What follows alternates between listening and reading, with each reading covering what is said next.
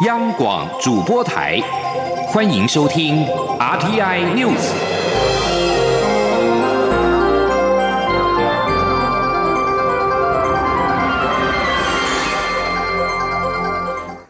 各位好，我是主播王玉伟，欢迎收听这节央广主播台提供给您的 RTN News 新闻。首先带您关注台铁泰鲁格号列车二号在花莲清水隧道发生重大出轨意外之后，历经十六天不眠不休的抢救及抢修之后，终于在今天清晨恢复通车。交通部长林佳龙也亲自搭乘首班列车，从宜兰行经事故现场之后抵达花莲，并于受访时强调，能够在任内最后一天完成善后工作，让他感到如释重负，终于可以放心交棒给下一位交通部长。今天央网记者吴立军的采访报道。台铁清水隧道东正线二号发生泰鲁格号重大死伤惨剧后，终于在十九号恢复通车。预计初期两个月行经事故现场时，将以时速四十公里减速慢行。为了建立民众搭乘台铁的信心，交通部长林佳龙也在代理台铁局长的交通部常务次长齐文忠陪同下，亲自搭乘大清早五点二十七。七分从宜兰发出的首班区间车，并于六点三十六分通过清水隧道，七点零八分抵达花莲。林佳龙在花莲受访时表示，感谢各界不眠不休的协助，提前一天达成通车目标。目前事故边坡沿线都已设立监控及告警系统，隧道周边也有号志提醒设施。希望民众可以安心搭乘。他说：“那么在经过清水隧道的时候，也感受到行车非常的平稳。呃，看到周边的防护设施也都有落实。希望透过我亲自的搭乘，来重建台铁在国人心中的一个形象。那我们一定要汲取教训，彻底改革。”重新站起来。由于林佳龙在事故发生后向行政院长苏贞昌请辞，负起政治责任，预定二十号生效，因此十九号也是林佳龙担任交通部长的最后一天。面对媒体关切他的心情，林佳龙则表示如释重负，终于可以放心交棒。他说：“那现在抢救跟抢修的工作都到一个。”段落，希望这是一个新的开始。那也是呢，我上班最后一天，可以把善后工作告一个段落，心中的一块石头可以放下来，确实如释重负。啊，我也可以比较放心的交棒给下一位交通部长。林佳龙也感谢国人给他时间来善后，并重申他身为政务官就要承担一切责任，才能对得起自己的良心。发生这样的灾难，交通部同仁自责之余，也必须擦干眼泪，更彻底的改革，才能避免类似的悲剧重演。中央广播电台记者吴丽君采访报道。而交通部长林佳龙的辞呈将在二十号生效。媒体报道，行政院已经拍板由现任交通部次长王国才接任部长职务。对此，行政院今天回应，待确定后会对外说明。而台铁泰鲁格号事故捐款运用引发外界质疑，卫福部长陈时中上周亲自举行记者会说明，今天也应立法院卫环委员会邀请前往立院报告。对于善款的运用，他表示本周会请社工搜集当事人意见，下周就会定案。相关捐款也会于二十一号之前陆续公开征信。前天央广记者郑祥云、刘品熙的采访报道。针对泰鲁格号事故，卫福部设立专户，共募得新台币十一亿一千多万元。根据卫福部专款管理及监督委员会讨论，决定发给罹难者家属一人新台币一千五百万，伤者十万到七百万不等。罹难者与伤者仍在学的子女教育资助则共一点二亿，也会发给没有受伤目睹乘客每个人一万元的心理抚慰金。由于外界质疑善款运用，因此立法院未还委员会十九号特别安排卫福部长陈时中跟相关部会专案报告。陈时中会前受访表示，确切金额下周就会定案。上礼拜我们也开了记者会，哈，对于捐款也做了初步这个规划的方向、计算的方法。那也是根据哈我们的专家所提供的意见。那这个礼拜，好，我们会请的相关的社工收集好受灾的当事人，好来提供相关的意见，然后下礼拜来做一个定案。对于善款即将发出，捐款监督及管理作业要点至今却仍未出炉。陈时中说，由于时间非常紧迫，所以第一次颁布要点后，经委员会讨论，目前仍在修正。他强调，这很为难，一方面要加快发放善款的速度，另一方面程序必须完整，目前两边正在同步进行。陈时中报告时指出，等到出纳单位确认账款入账、开立收据无误后，就会在捐款专区公开征信，预计四月二十一号前公告第一批征信资料，之后陆续公开征信取信民众。他并强调，捐款一毛钱不留，绝不会用来替政府或厂商赔偿。央广记者郑祥云、刘品熙在台北的采访报道。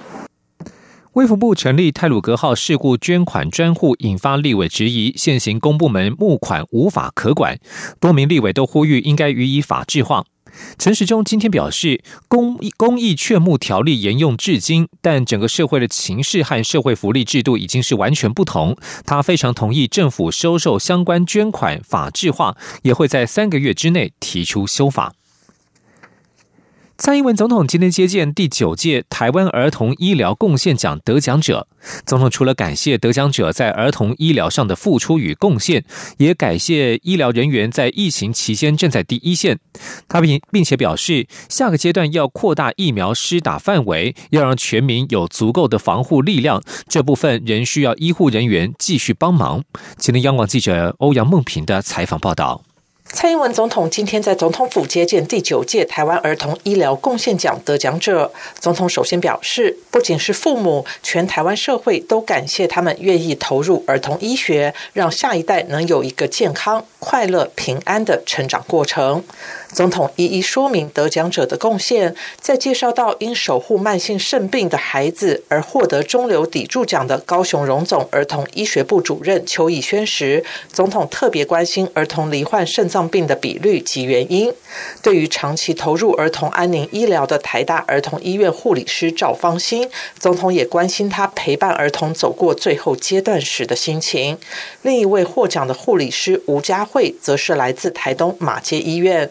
总统表示，现在全台湾最想要关心的就是台东，非常感激他长期在东台湾照顾新生儿。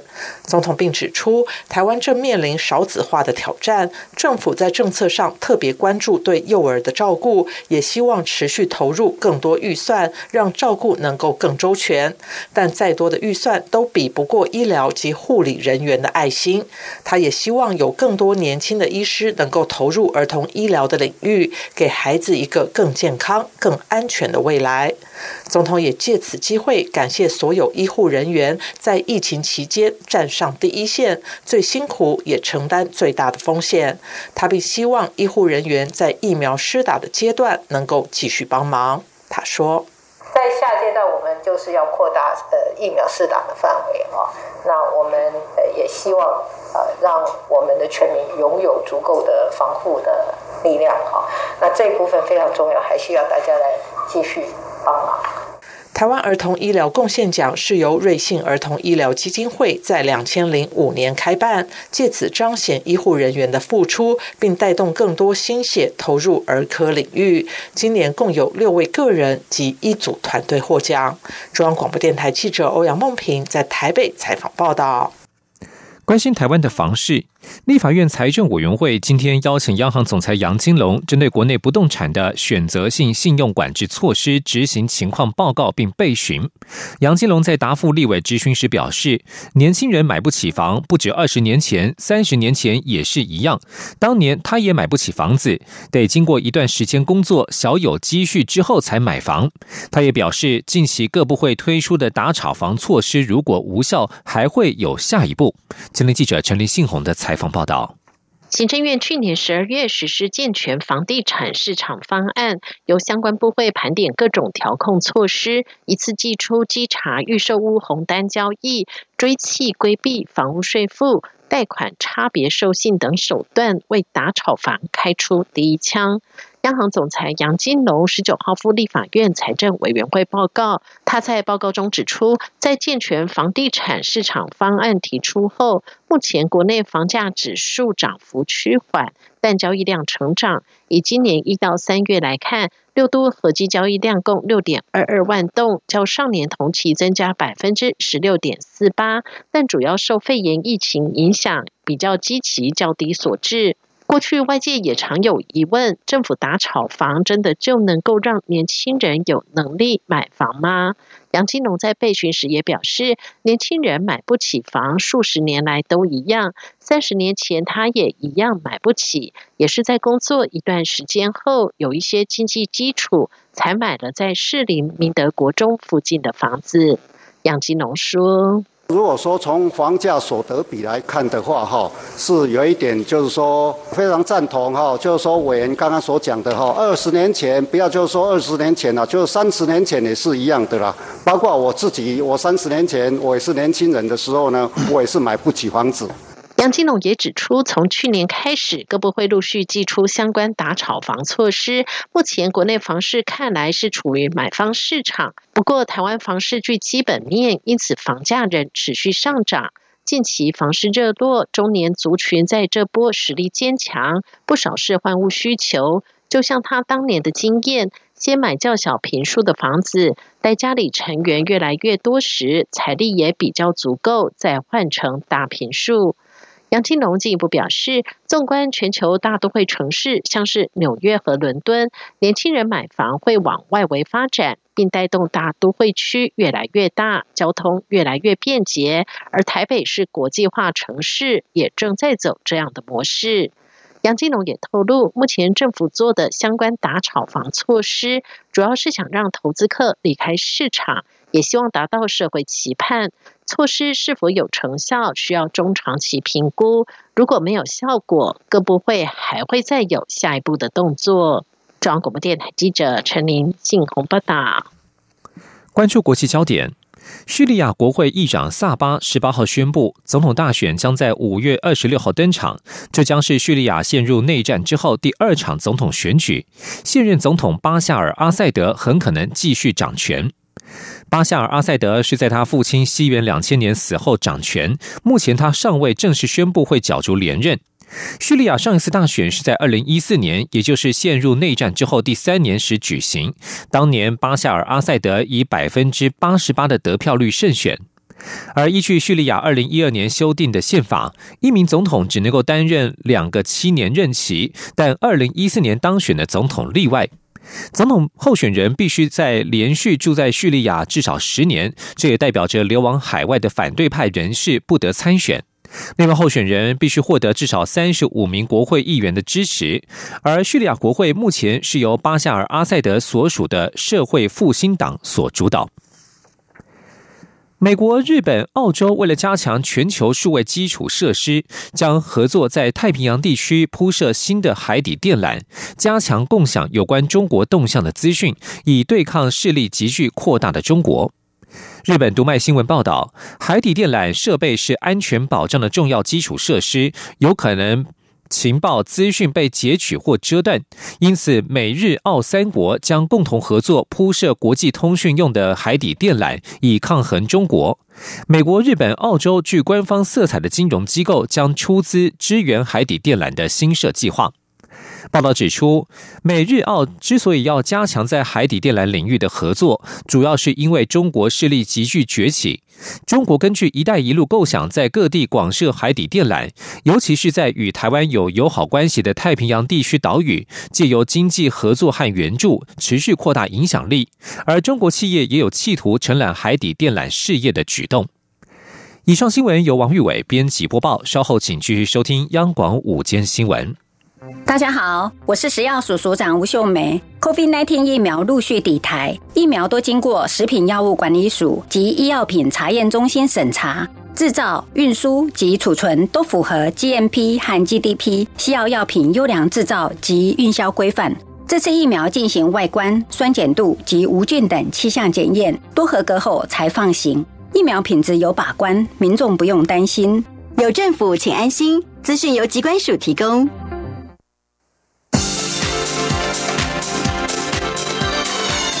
里是中央广播电台台湾之音，欢迎继续收听新闻。欢迎继续收听新闻，我是陈怡君。立法院教育委员会在今天审议私立高级中学以上学校退场条例草案。立法委员黄国书质询时关切，私立学校退场恐怕会酿失业潮，教育部应该提出对策应应。对此，教育部长潘文忠表示，教育部已经设有平台，协助梅河因为私校退场教职员投入其他的产业，让高阶教育人才继续为国所用。记者江昭伦的报道。立法院教委会十九号审议《私立高级中等以上学校退场条例》草案，由于私校退场议题争议多时，桃园立委各有不同看法。民进党立委范云提醒，私校退场将释出庞大土地与校产，针对这些庞大的教育公共资源，国家应该有统筹对策，有效运用与分配。立委黄国书则指出，私校退场势必冲击既有博士生就业机会，也将流失大量高阶教育人才。按照教育部的估计，可能会有十多所学校退场，以百分之十估计，至少有八千位教职员失业。若按高教团体评估，可能有四十多所学校面临退场，高达一万九千名教职员将失去工作。黄国书要求教育部应该提出对策，与其他部会合作，引导这些被释出的高阶人才为台湾战略产业或双语国家政策所用。对此，教育部长潘文忠也相当赞成，并表示教育部已经设有媒合平台，协助教师有更多选择，转职投入社会多元领域。潘文忠说：“看到这个问题，所以教育部呃建立大专校院高等教育人力要生培训及没有平台，就是希望。”让这个这个平台，当然刚才委员所提到的，呃，产业的需求或呃双语国家推动的这些，它都是一种可能性。那这个就会跟啊原来老师的专长跟意愿啊，会是很有。所以当时当时架这个平台哈，呃，相当程度也就是一直在希望说，让这些老师未来可以另外一个选择。教育部技职司司长杨玉慧补充表示，大专校院高等教育人力要生培训及媒合平台提供不同产业职缺，并且有一千多人登录成为会员，成功媒合四十三位教师转入产业界任职。该平台也提供辅导课程，希望协助有意转职教师更多选择的机会。中国电视台记者张超伦台北采访报道。农委会主委陈吉仲今天在立法院经济委员会表示，针对日本两年之后将排放福岛核电厂废水入海，除了鱼体检验由二零二零年的两百零八件增加到今年的五百件，水样监测点四季采样由二十处增加到九十五处，会再增加监测浮游生物以及载质鱼。日本两年之后要将福岛核电厂的废水排入太平洋，国民党立委吕玉玲、孔文吉等人质疑政府的反对态度，行动不及韩国、中国明确，要求撤换驻日代表谢长廷。陈吉仲表示，如果日本排放核废水影响到台湾的渔业、试射球场问题，需要有科学资料来证明，所以跨部会扩大监测作为。陈吉仲指出，九十五处的水样监测点的监测结果将作为背景资料，对照两年之后排放监测资料来使用。如果对台湾造成影响，才有科学资料得以提起赔偿。台湾的核一厂厨艺状况连连，甚至发生挖破了冷却水管的事件，凸显台电内部管理失能问题。反核团体与跨党派立委今天举行记者会，质疑台湾没有核电厂厨艺的经验，面临没有厨艺专业人才的困境。台电在核电厂厨艺准备上明显不足，恐怕难以胜任厨艺工作。民间团体要求政府成立中央层级的厨艺委员会，严格督导厨艺的执行与厨艺安全。记者刘玉秋的报道。核一厂在二零一九年开始展开除役。媒体报道，台电二零二零年检查周边土壤与地下水有无辐射时，不慎挖破冷却水管。相关消息直到日前才被披露。对于核一厂除役状况连连，反核团体与朝野立委十九号共同举行记者会，质疑台电内部管理失能，针对核电厂除役准备不足，恐让台湾陷入核灾风险。北海岸反核行动联盟执行长郭庆林表示，核电厂从运转到厨艺的编制完全不同，拆厂是另个专业，需要全新的人才。而台湾没有厨艺的经验，目前厨艺的工作落在台电的后端处，但台电的后端处的经验仅在蓝屿的核废料厂。他高度质疑台电后端厨艺没有专业人才会在第一线。他要求政府成立中央层级的厨艺委员会，因应厨艺后的完整作为。厨艺的安全必须做。严格的管控。我在行政院提出要成立厨艺委员会，做厨艺的监督，包括厨艺后按照国际惯例要做地方的修复、复育、再生与创生。结果现在成立到什么？成立到一个新北市石门区社区厨艺委员会。我希望是由中央来成立。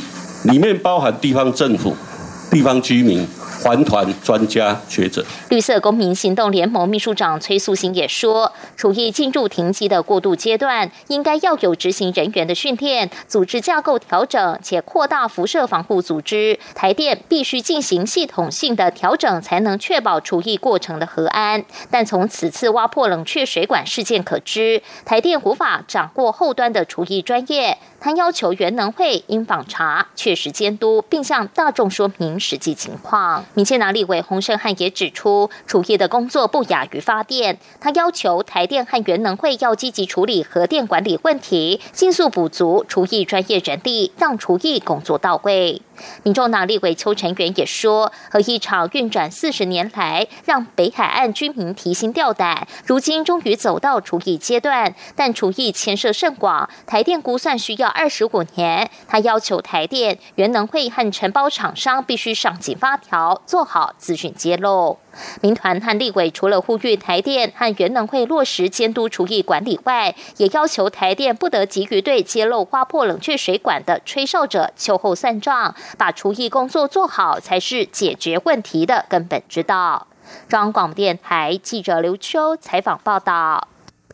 针对美日领袖峰会联合声明提及台海和平重要性等内容，台湾智库咨询委员赖宜中今天在国策研究院所举办的座谈会上表示，美国是否援助台湾的战略模糊已经慢慢的走向清晰，虽然用词仍然不放弃战略模糊。至于日本是否在美日同盟之下支援盟国的问题，概念上也越来越清楚。因此，在台海事态逐渐成为以美日同盟为基础的处理方式时，台湾与美日同盟建立起直接的沟通对话机制，应该是我方的当务之急。记者王兆坤的报道：美国总统拜登与日本首相菅义伟会谈后发布联合声明。强调维持台海和平稳定与维护现状的重要性，并鼓励两岸议题和平解决。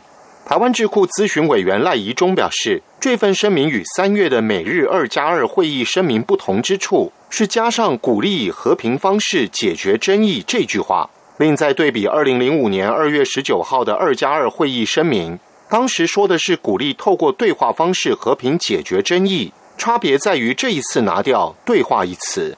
赖宜中指出，有关支援盟国部分，日本在什么样的状态下可以直接回应，甚至包括武力的回应，这一次有给予指针性清楚概念。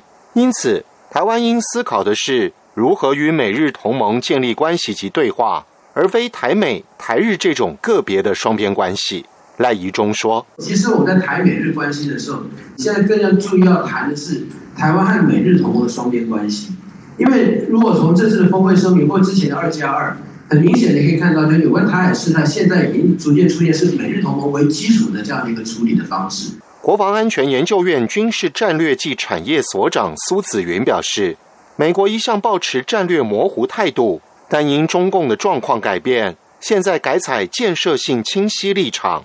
声明提到台海和平。就是用间接方法把底线说出来，反对以武力破坏现状。苏子云强调，尽管局势对台湾有利，但更重要的仍是台湾自己的决心与意志。毕竟强化国防，才会有些话语权。中央广播电台记者王兆坤台北采访报道。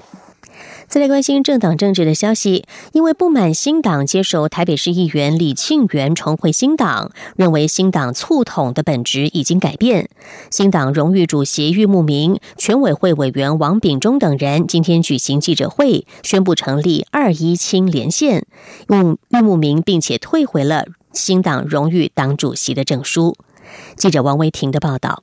新党接纳台北市议员李庆元重回新党，且加入台北市议会党团运作，引发新党荣誉主席郁慕明等人不满。郁慕明等人十九号一起举行记者会，批评新党主席吴成典背弃新党理念，为了选票向台独妥协。新党全委会委员王炳忠表示，李庆元曾与蔡英文总统同台竞选，新党是中国人的政党，不能为了选票与民进党勾结支持台独，更不能。为了选举让新党成为变色龙、政治垃圾的回收站。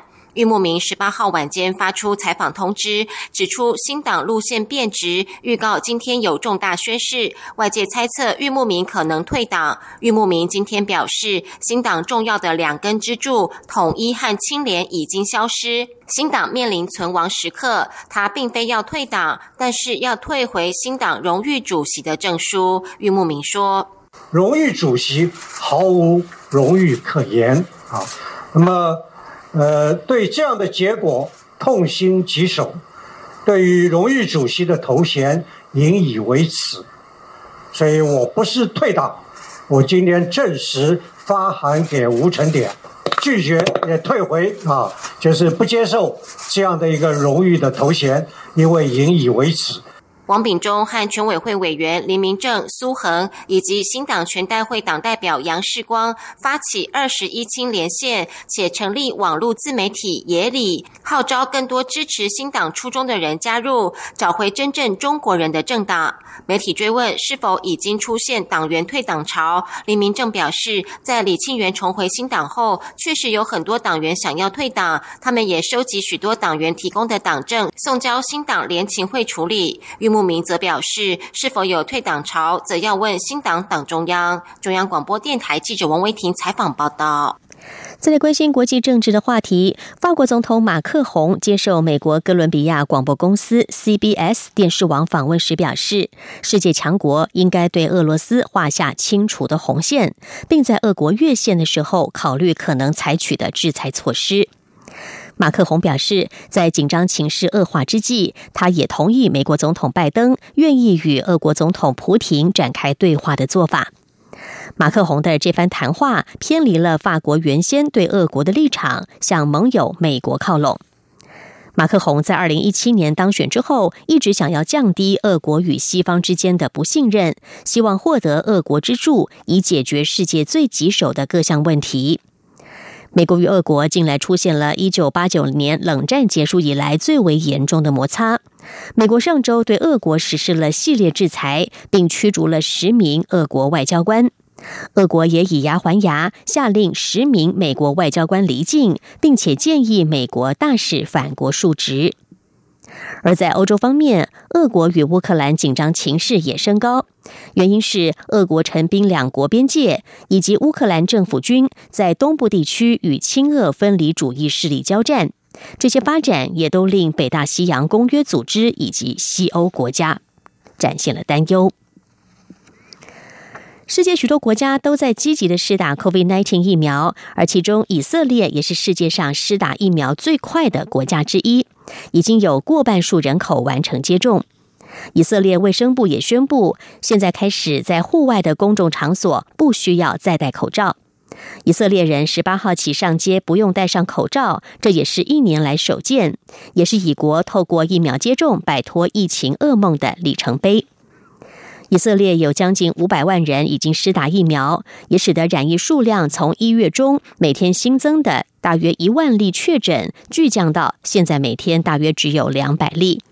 这也使得学校、酒吧、餐厅和室内聚会得以重新开放，只是室内公共场所仍然需要戴上口罩。另外，印尼观光及创意经济部长桑迪阿加指出，印尼巴厘岛的疫苗接种率已经达到七成，这是印尼重新开放国际旅客的一项重要准备。而如果顺利的话，预计七月就会重新开放国际旅客。根据当地媒体报道，桑迪阿加指出，政府也正在加紧进行廖内群岛省和巴旦岛等观光胜地的疫苗接种工作，期望能够让旅客感到安心。以上 T I News 由陈义军编辑播报，谢谢收听，这里是中央广播电台台湾之音。